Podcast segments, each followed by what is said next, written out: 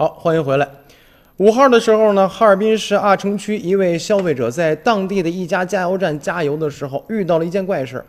他这个车呀是众泰 T 六零吉普车，在网上一查呢，车的油箱容积为六十升，但是加油机却显示是七十多升，他怎么回事呢？加油员告诉他，加了七十点一二升，四百六十块钱。那么何女士当时就质疑了，平时我加满呢才四百一十五块钱。而且车一直是自己开，油箱空的也是加不了这么七十升啊！而且当时加油员说了，这呀是冷缩热胀的一个原因。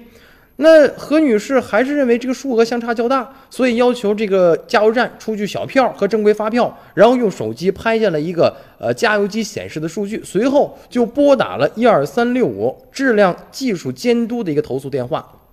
那么六号的时候呢，负责监督这个加油站的阿城区市场监督管理局计量监管负责人给他回复电话，说已经调取了一个监控录像，发现何女士加油之前呢，有一辆摩托车加过十升油，而且加油机的油表呢当时没有清零，所以造成了这样一个误差。那么加油站愿意返还这一百块钱的呃差钱。呃，可是当何女士要查看加油站当天的一个监控录像的时候，这个加油站的负责人却表示说，监控视频已经是坏了，看不了了。同时呢，这个加油站表示说，这个加油机没有问题，对摩托车加油未清零一事也并不认可。